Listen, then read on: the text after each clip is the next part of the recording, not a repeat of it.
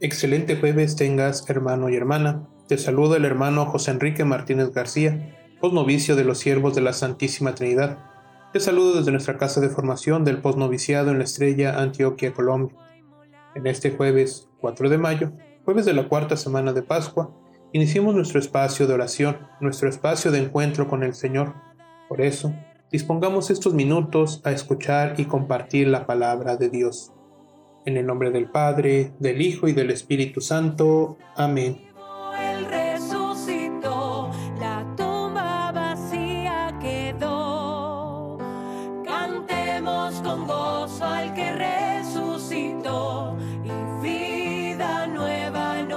Del Santo Evangelio, según San Juan, capítulo 14, versículo del 6 al 14. Gloria a ti, Señor. En aquel tiempo dijo Jesús a Tomás, Yo soy el camino y la verdad y la vida. Nadie va al Padre sino por mí. Si me conocen a mí, conocerán también a mi Padre. Ahora ya lo conocen y lo han visto. Felipe le dice, Señor, muéstranos al Padre y nos basta. Jesús le replica, Hace tanto que estoy con ustedes ¿Y no me conoces, Felipe? Quien me ha visto a mí, ha visto al Padre. ¿Cómo dices tú, muéstranos al Padre? ¿No crees que yo estoy en el Padre y el Padre en mí? Lo que yo les digo no lo hablo por cuenta propia. El Padre que permanece en mí hace sus obras. Créanme, yo estoy en el Padre y el Padre en mí. Si no, crean a las obras. Les aseguro, el que cree en mí, también él hará las obras que yo hago y aún mayores. Porque yo me voy al Padre, y lo que pidan en mi nombre, yo lo haré, para que el Padre sea glorificado en el Hijo.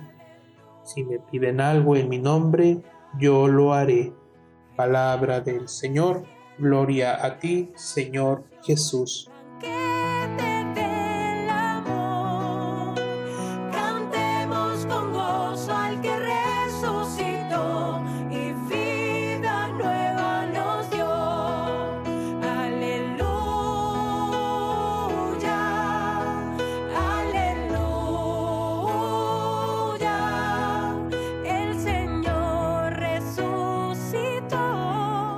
Quien me ha visto a mí, ha visto al Padre. Hoy, estas son las palabras con las que Jesús responde a la petición de Felipe de mostrarles al Padre. Recordemos que dentro del pueblo judío solamente los profetas o elegidos por el Señor tenían el privilegio de escuchar la voz de Dios. Incluso recordemos aquellos pasajes de la vida de Moisés, nos damos cuenta que estar en la presencia del Padre era un evento extraordinario único y atesorado, todo un privilegio. Y Jesús ha compartido ese privilegio tan grande al decirnos, quien me ha visto a mí, ha visto al Padre. ¿Cuál debió ser la sorpresa de los apóstoles al conocer tal verdad? Lo privilegiados que debieron sentirse en reconocer que en Jesús estaba el Padre. Qué promesa más grande la que nos ha hecho Jesús de todo lo que pidamos en su nombre, el Padre no los concederá.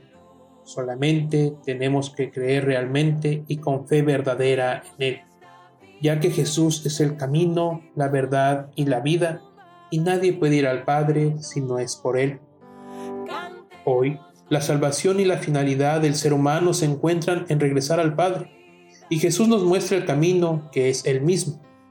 Entonces, ¿qué es lo que esperamos para encaminarnos al Padre, si ya conocemos el camino que es Jesús.